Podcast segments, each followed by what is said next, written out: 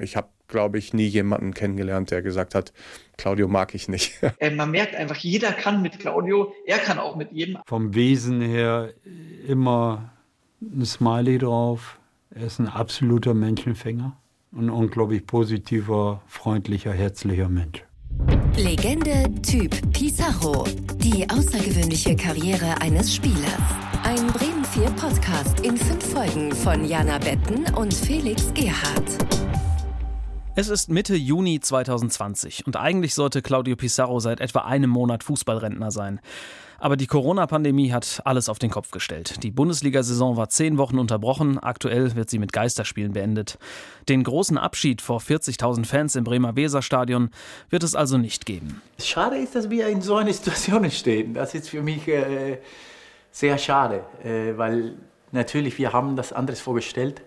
Äh, das Pandemie ist äh, eine Sache, das äh, total anderes als Fußball ist, aber natürlich das uns betreffen auch. Aber wie gesagt, es ist so, das kann man nicht ändern. Und ähm, ich bin immer positiv und versuche immer diese Positivität aufzubringen. Ich bin Felix Gerhardt. Ich bin Sportreporter bei Radio Bremen und beschäftige mich deshalb sehr viel mit Werder Bremen. Dem Verein also, für den Claudio Pizarro fast 250 Bundesligaspiele gemacht hat und mit 109 Bundesligatoren Rekordtorschütze ist. Ich komme ursprünglich aus dem Ruhrgebiet, deshalb bin ich auch kein Werder-Fan, was ich ehrlich gesagt als Berichterstatter auch ganz gut so finde.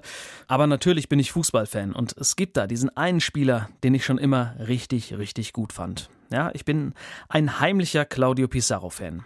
Warum? Auch davon erzählt dieser Podcast. 2015 durfte ich ihn selber kennenlernen, wobei kennenlernen auch schon stark übertrieben ist. Ich habe ihn öfter nach Spielen interviewt. Das dauert dann meistens gerade mal anderthalb bis zwei Minuten. In Trainingslagern, die ich als Reporter begleitet habe, da gab es dann auch mal die Möglichkeit für längere Interviews. Und einmal habe ich einen befreundeten Fotografen sogar gebeten, uns während eines Interviews gemeinsam zu fotografieren für mein privates Fotoalbum. Ist eigentlich ein absolutes No-Go als Reporter. Und das Tor, mit dem er zum ältesten Bundesliga-Torschützen aller Zeiten wurde, das habe ich live im Radio kommentiert und darauf bin ich ja irgendwie stolz, weil es sich zumindest für mich so anfühlt, als wäre ich ein Teil dieser Geschichte. Aber meine Kollegin Jana Betten, die kennt Claudio Pizarro viel besser als ich. Die hat nämlich sogar seine Handynummer. Ja, tatsächlich. Ich weiß noch, bei den ersten SMS-Nachrichten von Pizarro habe ich gedacht, Boah, Claudio Pizarro antwortet mir tatsächlich. Im zweiten Moment wird einem dann aber schon schnell bewusst, ja, das ist ein Fußballer mit einer außergewöhnlichen Karriere. Aber Claudio Pizarro ist einfach auch nur ein Mensch. Ganz normal. Mit Träumen, Hoffnungen, Sorgen, Ängsten. Aber klar, die Nummer würde ich natürlich nie weitergeben, versteht sich. Und wenn er nicht mag, erreicht man ihn auch nicht. Aber das ist im Prinzip bei jedem anderen Menschen doch auch so. Beruflich Kontakt hatte ich mit Pizarro zum ersten Mal 2012 bei den Bayern. Ich war damals Bayern München Beauftragte vom Pay-TV-Sender Sky, der damals die Bundesliga-Rechte hatte und auch immer noch hat. Ich war also gefühlt jeden Tag am Trainingsgelände der Bayern an der Sebener Straße, war bei jedem Heimspiel, bei jedem Pokal- oder Champions League-Spiel im Stadion, bei jedem Trainingslager auch mit dabei. Claudio hat damals keine so riesige Rolle nach außen gespielt, weil er mehr Einwechselspieler war. Aber er war immer da, immer präsent.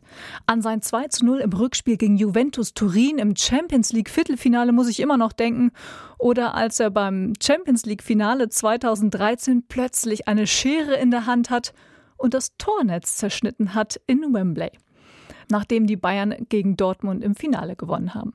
2016 bin ich dann zu Radio Bremen gewechselt. Da haben wir uns hier dann wieder gesehen, zufällig, auch mal beim Joggen im Bürgerpark. Ich habe ihn damals 2017, als er kurz vereinslos war, in München zum Interview besucht und ihn da schon gefragt, ob wir nicht was Längeres machen können, wenn er seine Karriere beendet hat. Ja, und da sind wir. Ich habe ihn in dieser Saison mehrfach getroffen, alte Weggefährten interviewt und durfte sogar seine Familie in Peru besuchen.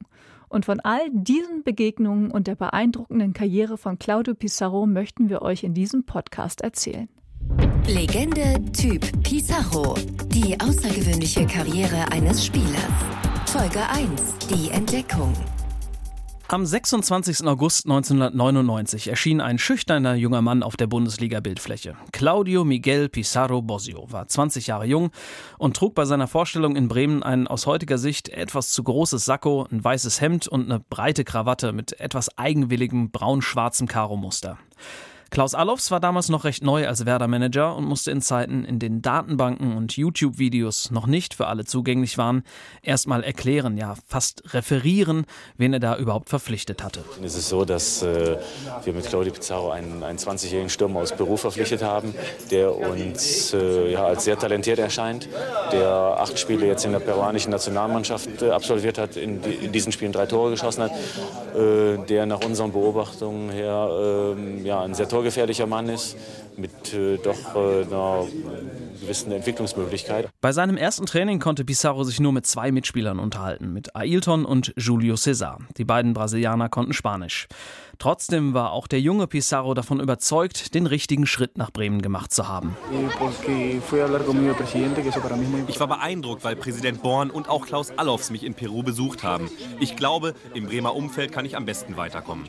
Besucht war eine ziemliche Untertreibung, denn das Scouting von Jürgen Born, der damals neuer Präsident und Vorsitzender der Geschäftsführung war, das war ganz schön abenteuerlich. Born ist in Bremen ein echter Fußballpromi, mittlerweile 79 Jahre alt, wird aber auch heute noch, lange nach seinem Ausscheiden bei Werder, gerne als Experte befragt, weil er meist eine klare Meinung hat und weil er zugegebenermaßen auch ein ziemlich guter Geschichtenerzähler ist.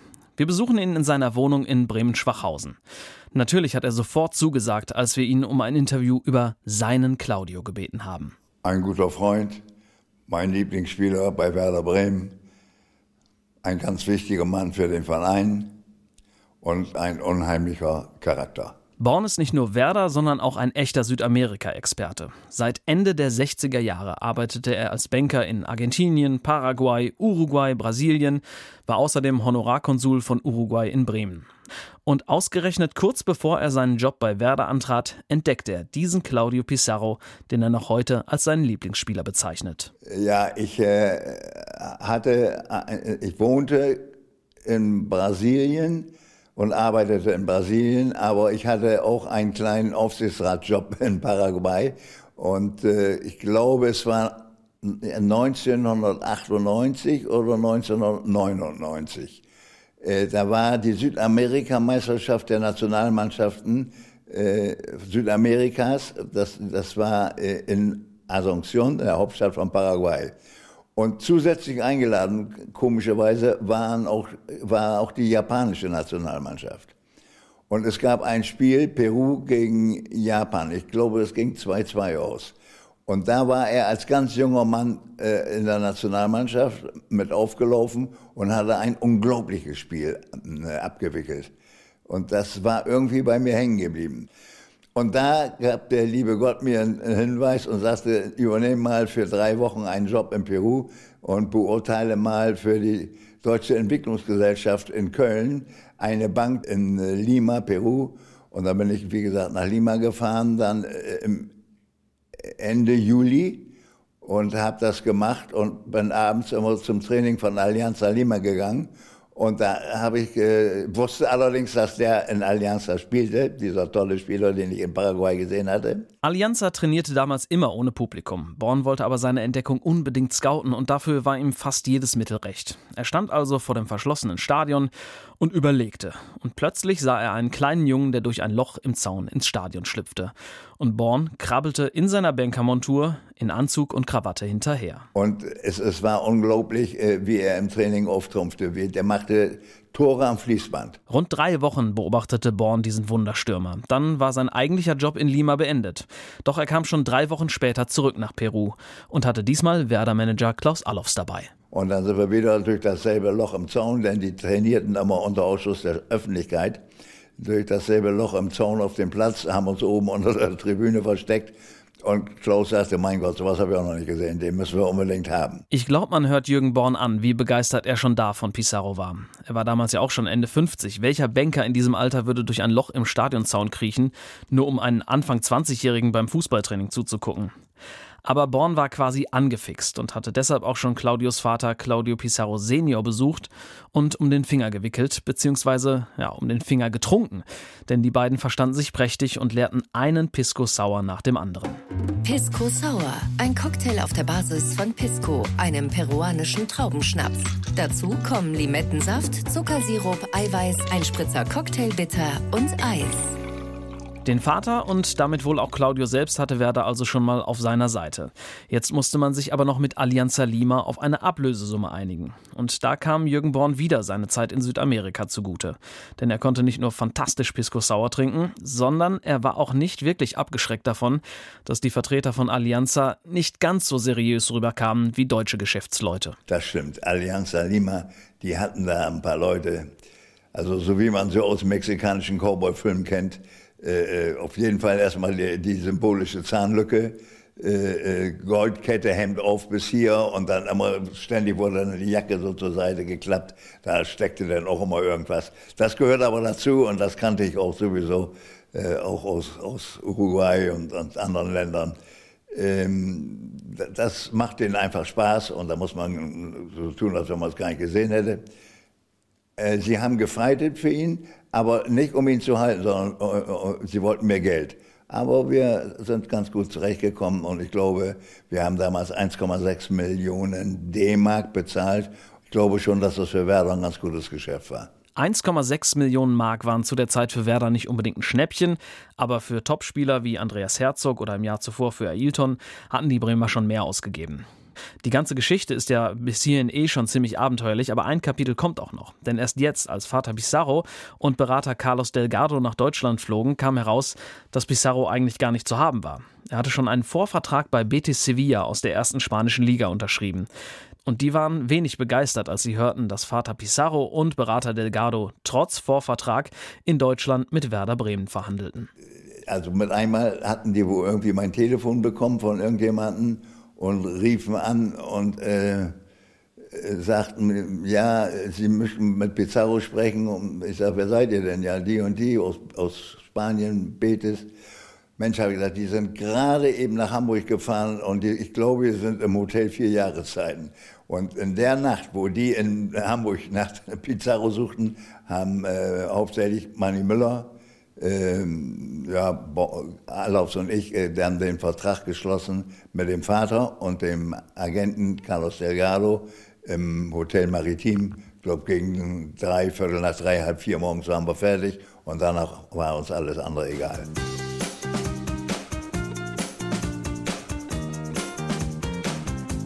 Claudio Pizarro steht im Bremer Weserstadion. Es ist Herbst 2019 und ich treffe mich zum ersten Mal mit ihm, um über seine lange Karriere zu sprechen.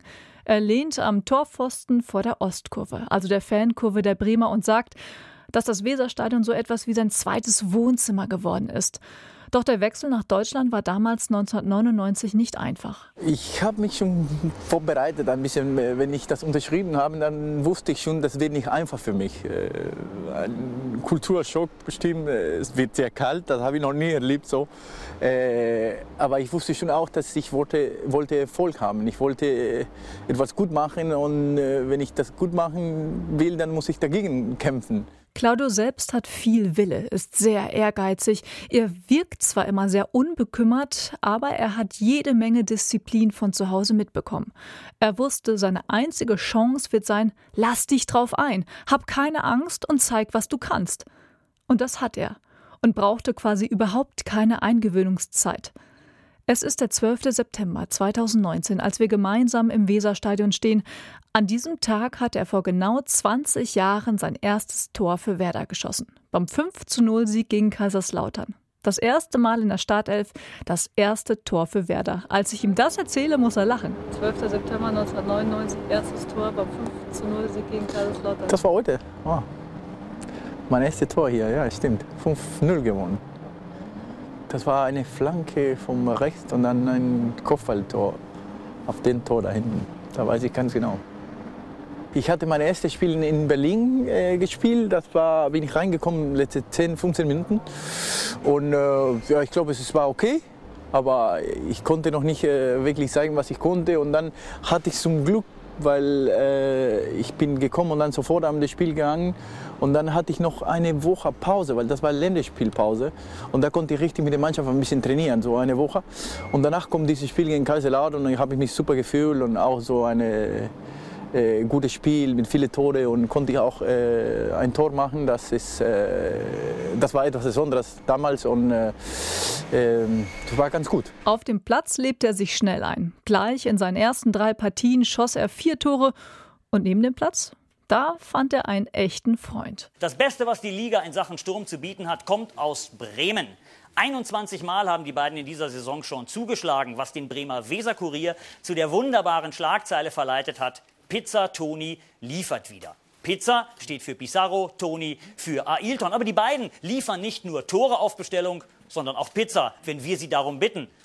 Heißen Sie mit mir willkommen Pizza Toni in Aktion.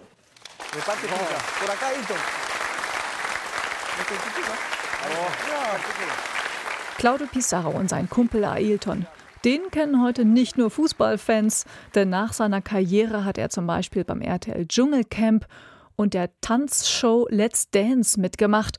Und seine Interviews sind sowieso legendär. Champagne, Wasser, äh, Bier Brasilien, muss heute alles, alles. Mannschaft, sehr, sehr gut Spiel, sehr gute Saison.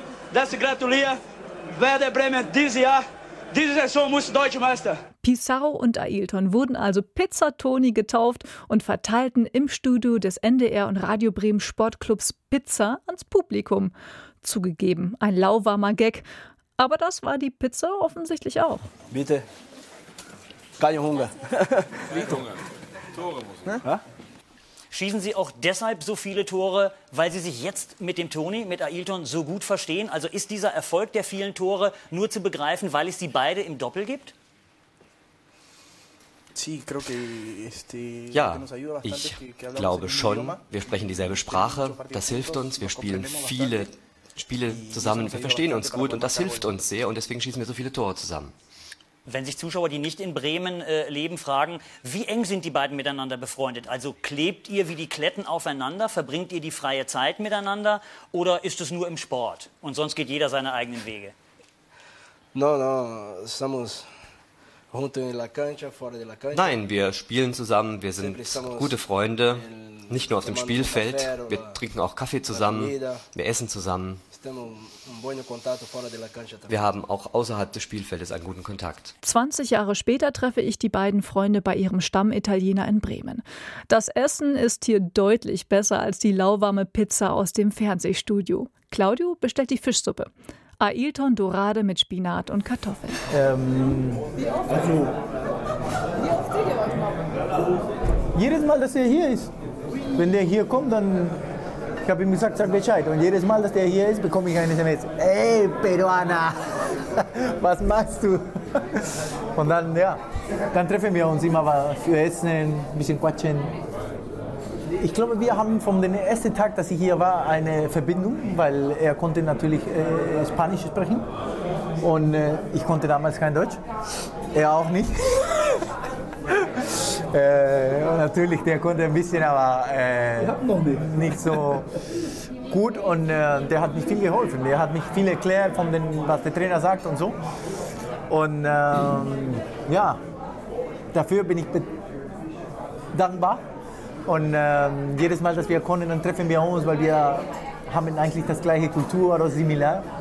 Und äh, ja, seitdem sind wir gute Freunde und haben wir viel mit der Familie auch gemacht zusammen früher. Und jetzt, wenn wir können, auch machen wir was zusammen. Super gespielt mit, zusammen mit Claudio Pizarro in Bremen. Und natürlich, wer äh, für einen Brasilianer oder äh, ein Peruaner in, in Deutschland kann alleine ist immer schwer. Und wer ne, äh, noch ein Latino, es ist immer gut. Für die, in den Tag muss ich ein bisschen äh, Spaß gemacht. Und ja, ich habe sehr lange Zeit mit Claudio in Bremen zusammen gespielt und bis heute gute Freunde mit Familie, Kontakt oder so. Das ist immer schön, ist immer gut. Pizarro erzielte in seiner ersten Saison in Bremen zehn Tore, Ailton in der gleichen Saison sogar zwölf. Die beiden spielten sich in die Herzen der Werder-Fans, strapazierten aber auch des Öfteren die Nerven von Trainer Thomas Schaaf. Zum Beispiel im Dezember 2000. Vor dem vorletzten Spiel des Jahres hatten beide je vier gelbe Karten auf dem Konto. Nach der fünften gelben Karte ist man in der Bundesliga für ein Spiel gesperrt. Also dachten sich die beiden, wenn wir uns im vorletzten Spiel des Jahres die fünfte gelbe Karte abholen, können wir ein bisschen früher in den Weihnachtsurlaub nach Südamerika fliegen. So hatten sie sich das zumindest vorgestellt. Und vor diesem Spiel, und ich habe mit der Claudio schon gesprochen, die Claudio, du hast vier gelbe Karten, ist auch vier gelbe Karten. Ich will nach Brasilien ein bisschen früher fliegen. Das ist so kalt. Und Claudio sagt, ich will auch nach Peru fliegen. Und ich habe gesagt, warte, warte. Und ich habe Claudio, ich mache gelbe Karte und du nichts. Du musst das letzte Spiel gegen Ultrahagen spielen und vielleicht nach Brasilien fliegen ein bisschen früher. Und dann Claudio sagt, nein, nein, das geht nicht. Wir beide bleiben in, in, in Deutschland und machen ein Spiel. Okay, habe mit ihm gesprochen. Claudio gibt keine gelbe Karte, ist auch nicht. Aber wir beide sind Latino, Südamerikaner, Brasilianer und Peruaner. Das gibt keine Disziplin. Ne? Und habe, ich glaube, in 20 Minuten ich habe gelbe Karte. Und was in der zweiten Halbzeit, Claudio Pizarro auch gelbe Karte. Und Thomas Schaaf sagt, ja, da beide, die beiden Latinos haben kombiniert. Ne? Vielleicht nach Hause ein bisschen früher. Nein, fliege auch mit Mannschaft und beide, ich denke, Spiel, ich muss, wir beide gucken Spiel in Tribüne oder in der VIP. Nein, gibt mit den Zuschauern. Mit den Fans? Mit den Fans zusammen. Ja, mittendrin mit den Fans. Da steht minus, minus 10 oder minus 20 oder so. Es ist so ein Gesicht, und ist aber Claudio, du bist eine A als Claudio. Nein, du Brasilianer bist A. Und ich, nein, nein, nein. Wir beide so Katastrophe. Und das ist so. Ich erinnere das, weil es war, glaube ich, meine erste äh, Zeit, wo wirklich kalt war hier. Und es war sehr kalt in München. Ich glaube, es war minus 7, minus 10. Und wir waren in der Tribüne. Und es geht in Brasilien, und wenn du eine gelbe Karte oder rote Karte, und wenn in Brasilien, nächstes Spiel, du bleibst zu Hause. Du musst zu Hause, du musst entscheiden, ja oder nein. Aber in Deutschland, und wenn du eine fünf gelbe Karte oder eine rote Karte, du auch fliegen mit der Mannschaft, du auch in Stadion. Für mich das ist ganz neu. Ne? Und minus 20 Grad, minus 20 Grad, das ist, das ist ein Chaos. Nie wieder gelbe Karte mehr in Fußball. Gut zwei Stunden sitze ich mit Claudio Nailton beim Italiener und die beiden erzählen eine Geschichte nach der anderen. Die Stimmung ist total ausgelassen. Dass ich als Reporterin mit dabei bin, das vergessen die beiden total. Alles ist wirklich sehr vertraut, sehr persönlich. Dass wir auch noch zwei Kameras und einen Tonassistenten dabei haben, scheint die beiden auch überhaupt nicht zu interessieren. So eine Offenheit ist extrem selten in der Fußball-Bundesliga.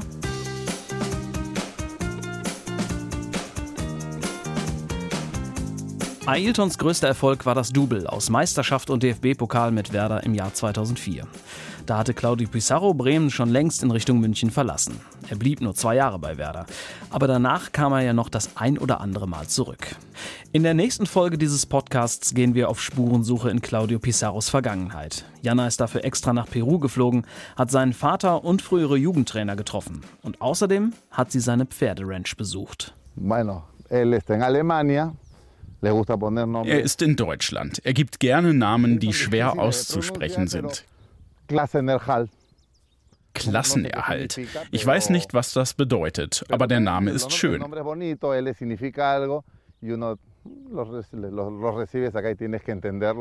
Es bedeutet etwas, aber sie sind schwer auszusprechen.